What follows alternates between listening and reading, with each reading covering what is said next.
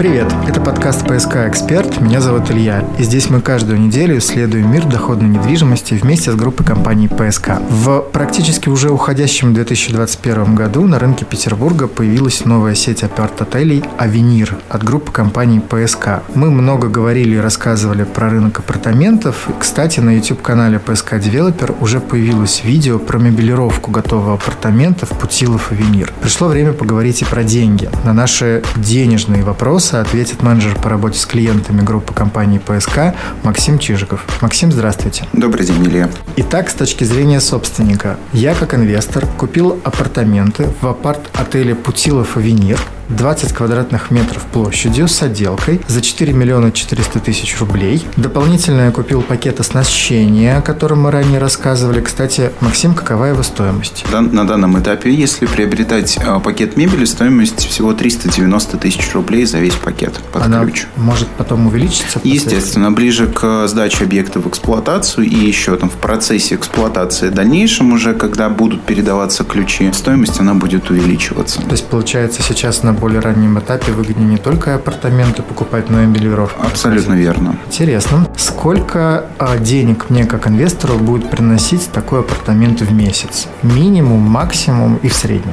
Ну, э, чтобы определить и озвучить эту сумму, я бы, наверное, сначала хотел рассказать, из чего состоит эта сумма. Мы в процессе эксплуатации э, будем сдавать апартамент в три формы, так сказать, аренды. Это среднесрочная аренда, проживание, длительность проживания проживания будет составлять неделя-две. А посуточная аренда – это сутки, двое-трое. И долгосрочная аренда – период проживания, который составляет от 30 дней и дальше. С вариантом там, пролонгации договора. Поэтому наша управляющая компания а, будет, так, знаете, своего рода комбинировать вот эти три формы аренды. И нужно понимать, что чем меньше суток, тем стоимость а, ночи проживания будет выше. Поэтому мы составили и подготовили определенную такую модель сдачи апартамента в, в аренду, используя три вот эти формы, о которых я сказал ранее, и э, выявили такую определенную там цифру, ориентир, так сказать, потому что в Петербурге очень важна сезонность э, сдачи, и это тоже учитывается в процессе модели расчета там, среднемесячного э, дохода собственника. Мы составили э, и выявили эту сумму в размере 32 тысяч рублей в месяц. А это средняя да, э, сумма, которую будет наш собственник получать. Это средняя сумма за год? Это средняя сумма да, это сред, средневзвешенная сумма угу. собственника, доход собственника в месяц. А туда также включается процент а, комиссии управляющей компании. И а, есть еще такой очень важный момент. Нужно понимать, что в рамках нашей программы доходности приоритет собственник получает доход именно от арендного потока, если проживает там гость. Поэтому за мы взяли небольшой там процент простоя, возможного простоя, и выявили вот эту как раз сумму. Угу. Также я хочу обратить внимание, что эта сумма не включает налог, потому что мы как э, налоговый агент и как компания обязаны отчислять 13% подоходный налог э, государству за этот вид деятельности. Поэтому если наш будущий собственник планирует сотрудничать с нами как физлицо, поэтому там, это действие мы обязаны будем сделать, но также мы сотрудничаем с компанией, это с юрлицами, индивидуальные предприниматели и э, общество с ограниченной ответственностью. И хочу обратить внимание, что самозанятость, это, скорее всего, тоже будет такой распространенный популярный вопрос, в этом виде деятельности не участвует. При этом все равно немножечко непонятно, каким образом именно мой апартамент будет даваться в аренду наилучшим образом. Это как-то программа считает или как? Ну вот, например, мне э, высокий сезон я хочу, чтобы у меня был только краткосрок. Да, вот начиная с майских праздников, мне, пожалуйста, не нужны вот эти длинные командировочные, мне вот вы давайте вот эту историю. Или наоборот, с 1 мая в мой апартамент заселили какого-то человека, который еще на недельку, еще на недельку и поллета прожил в моем апартаменте. Как вот это может корректироваться? Естественно, мы, как и наши собственники, заинтересованы в максимальной доходности, как и управляющая компания. Поэтому мы в большей степени нацелены на как раз э, среднесрочный и краткосрочный вид аренды. Это к чему мы стремимся, но нужно понимать, что первые два года, они как тестовые, в принципе, всегда для этого бизнеса и для а, сферы гостеприимства являются, знаете, своего рода там раскрутка и раскатка да, данного э, продукта продукты подключения корпоративных клиентов, как и компаний, так и туристических групп. Поэтому мы комбинируем именно высокий сезон. Конечно же, в приоритете у нас находится среднесрочный и посуточный вид аренды, а уже в низкий сезон долгосрочные. Наш будущий собственник может через личный кабинет контролировать уровень загрузки апартамента. Если появятся какие-либо вопросы и рекомендации, и пожелания со стороны нашего клиента, то для этого есть и прикрепленный менеджер, ответственный со стороны управляющей компании. И также по каждому проекту, в том числе по Путилов и Венер, можно будет в любое время обратиться к менеджерам по работе с собственниками. Спасибо.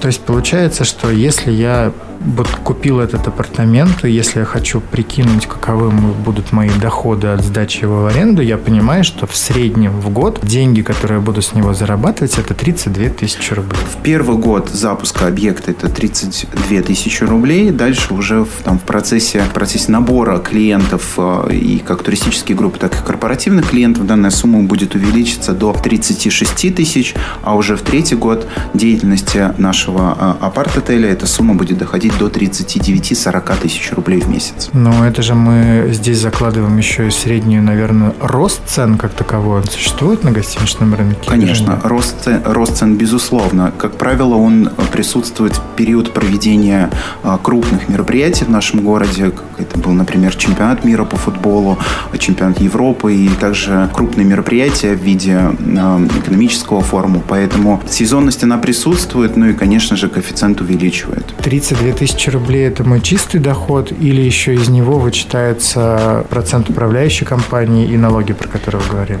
Данная сумма, она уже включает в себя а, процент деятельности управляющей компании, то есть, по сути, это чистая прибыль собственника, но, опять же, она не включает налог просто по причине того, что зависит форма договора, именно с кем мы работаем, с юрлицом, либо с физическим лицом. Правильно понимаю, что в зависимости от э, того, долгосрочная это аренда или краткосрочная, меняется также и процент, который э, отчисляется управляющей компанией? Конечно, процент меняется. Каким образом? Он э, составляет следующим образом. То есть, если наш гость заезжает на долгосрочную аренду, то собственник э, получает доход за минус 15% управляющей компании. Если говорим про именно краткосрочную модель, то она также составляет 15%, но дополнительно еще компания вычитывает сумму в виде, эм, в виде дополнительного процента, который может составлять составлять в районе там, 40%. Это непосредственно процент за отчисление э, нашим партнерам э, в виде компании э, Booking.com, либо другим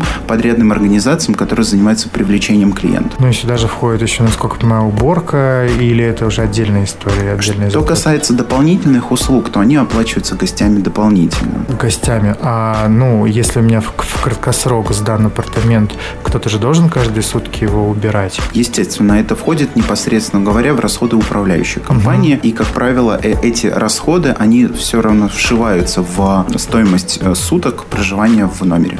А какой порядок взаиморасчетов со мной как с инвестором? Э, раз в год, раз в месяц, как происходит оплата? Взаиморасчеты с нашим клиентом происходят раз в месяц. То есть это идет отчетный период за прошедший месяц. Мы каждому нашему собственнику направляем в электронном виде скан отчета агента, где будет прописан период проживания гостя в его апартаменте, какая сумма была оплачена гостем, какой процент управляющей компании забирает за свои услуги и какая итоговая сумма подлежит к выплате. Собственник э, обязан предоставить нам по договору расчетный счет и реквизит зачисления денежных средств не позднее 20 числа каждого месяца. Сумма подлежит к выплате по безналичному расчету.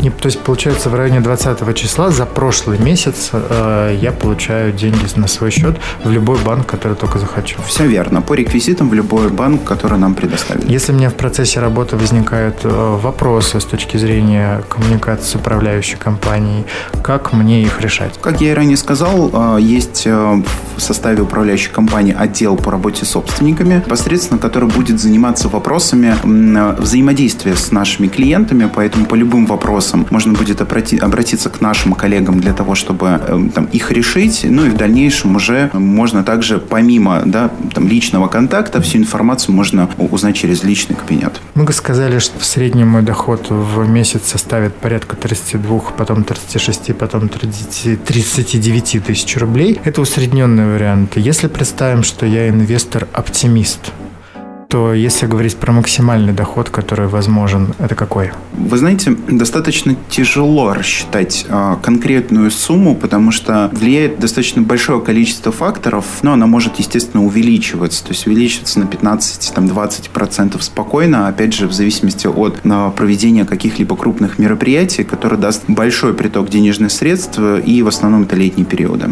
Угу. Если э, вы, например, заселили рэп-исполнителей в мой апартамент, или еще чего хуже, рок-группу какую-то, которая традиционно после концерта устраивает то, после чего номера может и не существовать в результате. Кто в таком случае будет платить за эти убытки? Вы знаете, это очень хороший пример и, наверное, ключевое... С, рэпер, ключевое, с рэперами или с рок-группой? А, с, с, и с теми, и с теми, потому что гости на самом деле бывают разные, и чем и интерес продукта апартаментов, тем, что контроль за материальными ценностями и за э, состоянием апартамента управляющая компания берет на себя, поэтому э, касательно порчи, касательно э, всех вот этих нюансов взаимодействия с гостями, сотрудники э, там, и отдела аренды, и сотрудники в целом управляющей компании, дела по работе с собственниками берут на себя. Поэтому взаиморасчеты, если это мы берем, к примеру, долгосрочная аренда, происходит с арендатором э, по выезду. Э, для этого при заезде у арендатора берут ровно один месяц сумма обеспечительного взноса проживания, и по выезду он либо возвращается, либо сумма на основании описи в договоре по мебели и по другим материальным ценностям а, удерживается. Поэтому как раз вот и ремонт, и контроль берет на себя управляющая компания. При посуточной аренде это действует уже из а, общего фонда управляющей компании за счет как раз а, этих средств. Управляющая компания находится на объекте или где-то отдельно сидит?